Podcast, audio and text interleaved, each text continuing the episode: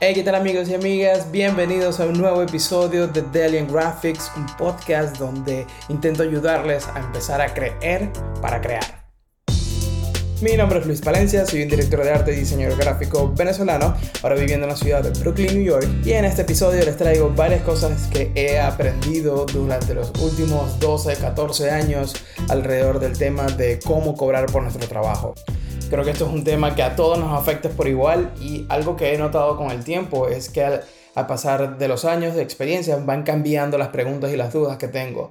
¿En verdad mi trabajo vale esto? ¿Estoy cobrando lo suficiente? ¿Esto está muy caro? Ah, ¿Tendrán el presupuesto? Y miles de otras dudas más que aparecen. Y creo que algo que me ha ayudado mucho es a entender que más allá de prestar un servicio, yo también estoy eh, dando y abriendo oportunidades al cliente. Esta perspectiva de entendernos como creadores de oportunidades eh, me ha ayudado mucho a entender el valor que tiene mi trabajo gracias al impacto que está generando en un proyecto. Y creo que para lograr esto es bien importante entender cuáles son las metas y el contexto que tiene cada proyecto. Eh, no es lo mismo hacer un proyecto para que una empresa promocione una oferta en las próximas dos semanas a hacer un proyecto de branding que la meta de la empresa es que en cinco años se convierta en una franquicia, por ejemplo. Y creo que algo bien importante para lograr esto es hacer la mayor cantidad de preguntas posibles, es tomarnos el tiempo de hablar con el cliente. Yo siento que muchos creativos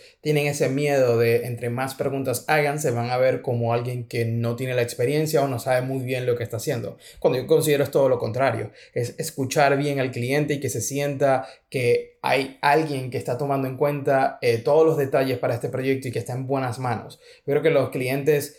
Eh, más allá del talento, creo que también se fijan mucho y compran más eh, la estabilidad o digamos la, la opción menos que genere menos riesgo para ellos y también la persona con la que conecten mejor, ¿no? ¿Cómo yo me siento con esta persona trabajando con esta persona? Sí, yo sé que probablemente existan otros 10.000 otros diseñadores con mm, igual o más talento, a lo mejor son más económicos o pueden tener también una, una forma de resolver este problema de una manera súper creativa y eficaz, pero yo conecto bien con él, me, me, hace sentir seguro, me hace sentir que mi proyecto está en buenas manos y que voy a obtener de él un resultado eh, efectivo y que le importa que esto surja y que las cosas salgan bien para el proyecto. Entonces, esto lo que nos da a entender es que cada proyecto es único y diferente. Por más que en el macro estemos resolviendo a nivel gráfico lo mismo, por ejemplo, en la creación de un logo, creación de contenido, una ilustración, Básicamente estamos haciendo lo mismo para distintos clientes, pero la intención que hay detrás de cada proyecto es diferente. Y yo creo que un gran error que cometemos los creativos es tratar de poner a todos los clientes a la misma altura. Por ejemplo, cobrando por hora de trabajo o cobrando un monto fijo por proyecto. Entonces creo que en vez de encerrar a todos los clientes y proyectos bajo una misma idea y precio, deberíamos más bien indagar y entender el contexto de los proyectos para así ofrecer opciones al cliente. Las opciones tienen una gran ventaja porque pueden cambiar el mindset del cliente de debería yo trabajar con esta persona a cuál es la mejor manera de trabajar con esta persona. Una manera de generar opciones para nuestro cliente es cuando, por ejemplo, hacemos un proyecto de branding. Entonces, al momento de enviar nuestro presupuesto, le enviamos tres opciones. Y la opción número uno es a lo mejor el logo con un manual básico de uso de marca. La opción número dos es el logo con un manual de uso de marca extendido. Y, el, y digamos la opción número 3 es el logo con el manual de uso extendido y una estrategia de, digamos, de cómo se va a ver la marca en las redes sociales y cuál va a ser el lenguaje gráfico y visual que vamos a usar en las redes sociales. Todo esto obviamente va bajo el contexto de cuál es la mejor estrategia basado en los objetivos y en las metas que tiene el cliente con este proyecto. Y yo creo que ese es el gran problema que presenta trabajar por horas, que no genera opciones, genera que simplemente eres una persona que puede ser reemplazable, porque si yo como cliente eh, consigo a otro diseñador que bajo mi criterio puede hacer un resultado similar o mejor al tuyo por menos dinero, entonces lo voy a hacer con ellos.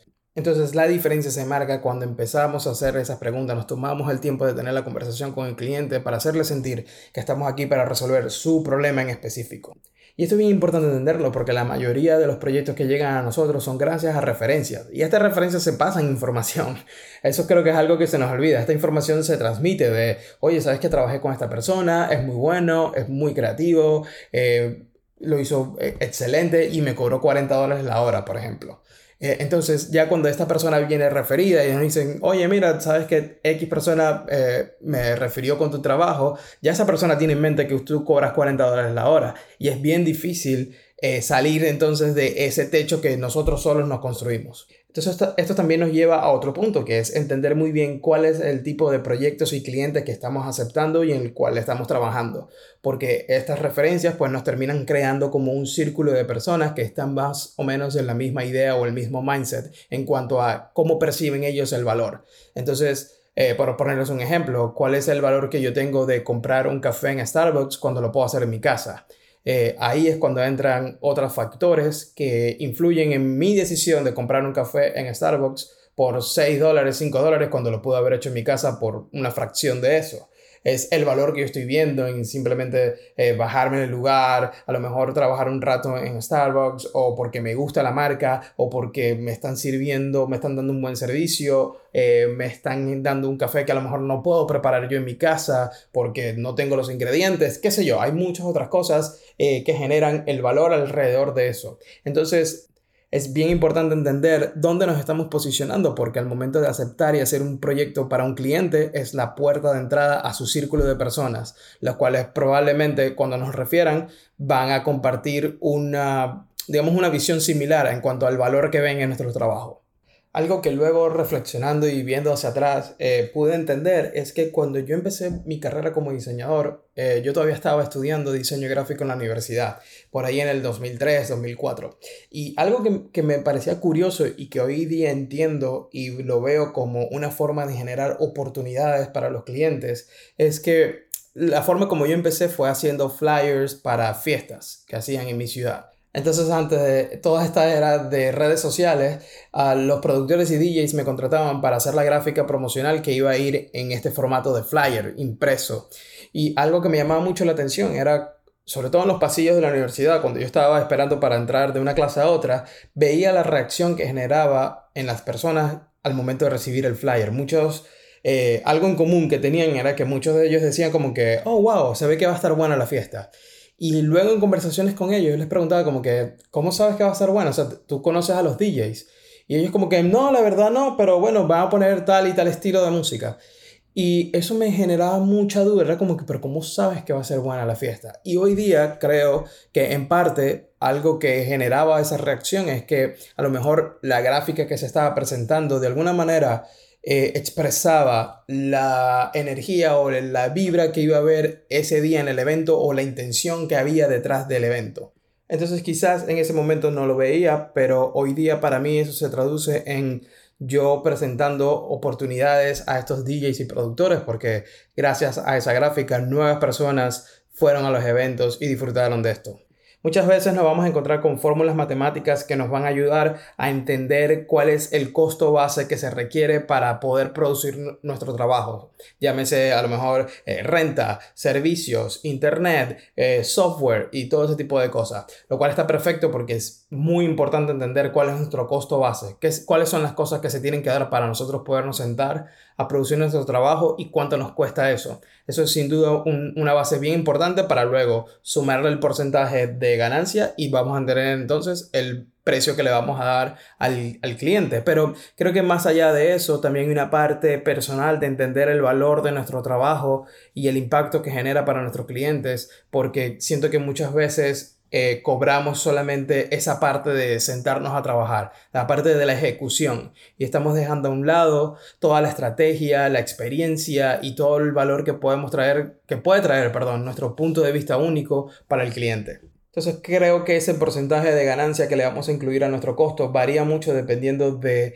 el contexto en el que estemos trabajando el proyecto. Y para entender ese contexto es bien importante hacer todas estas preguntas que nos hagan entender cuáles son los objetivos, las metas eh, y la intención que hay detrás del proyecto para saber qué tan involucrados tenemos que estar, cuál es la estrategia que vamos a usar y, y todo lo que va alrededor de hacer el proyecto. Y de hecho, entender también si somos la persona indicada para hacer ese proyecto. Muchas veces también generamos valor y oportunidades al cliente diciéndole, ah, probablemente no soy yo, déjame recomendarte a alguien. Eso también es muy tomado en cuenta y se agradece mucho cuando tenemos ese nivel de reconocimiento personal, de entender cuándo un proyecto es para nosotros, porque no todos los proyectos son para nosotros por más dinero que haya involucrado. Así que una, algo de valor también que podamos ofrecerle a nuestros clientes cuando somos sinceros con nosotros mismos y le damos la oportunidad de ir con la persona correcta para ese proyecto. Así que tomen eso siempre en cuenta al momento de tener conversaciones con el cliente y tener eso siempre presente, porque yo entiendo que muchas veces eh, la dinámica de trabajo, el día a día, las preocupaciones, cuentas por pagar, deudas, eh, y todo esto que está alrededor de nosotros nos crea como una barrera que no nos deja ver con claridad dónde estamos posicionados y qué tenemos que hacer. Y muchas veces simplemente aceptamos los proyectos y empezamos de una vez a trabajar y somos como una máquina de generación de, de gráfica y de diseño, ¿no? Y nos olvidamos de la parte personal y de todas las cosas que van involucradas que van a hacer nuestro trabajo más placentero y sin tanto, digamos, como remordimiento de conciencia de por qué yo estoy aquí, por qué estoy haciendo este proyecto, por qué me metí en este proyecto que es un dolor de cabeza para mí.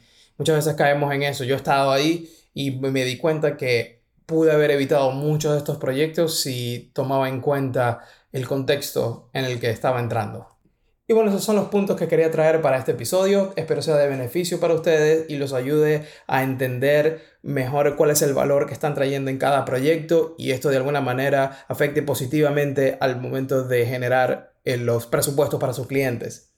Y pues nada, me encantaría saber qué opinan al respecto, si hay alguna de esta información que ya han puesto en práctica, cómo les ha funcionado, si tienen alguna duda o algo de lo que hemos hablado en este episodio les llama la atención. Así que si están en YouTube, eh, no duden en dejar en, los comentarios alguna pregunta o feedback que tengan. También pueden hacerlo a través de mi cuenta de Twitter, eh, que es threads underscore, T-H-R-E-Z underscore. También estoy en Instagram. El Instagram del podcast es Delian Graphics, arroba Delian Graphics. Así pues nada, hay varios canales donde podemos conversar al respecto, eh, dejarme sus comentarios y dudas y con mucho gusto tan pronto tenga el momento disponible voy a responderles eh, para que sigamos. Eh, digamos, tratando de aportar valor entre todos nosotros, unirnos como comunidad de creativos y que el traspaso de información sea la meta porque es lo que nos va a ayudar a todos a crear algo mejor. Les envío un abrazo grande, muchas gracias por el apoyo y por escuchar este episodio, nos vemos pronto. Bye.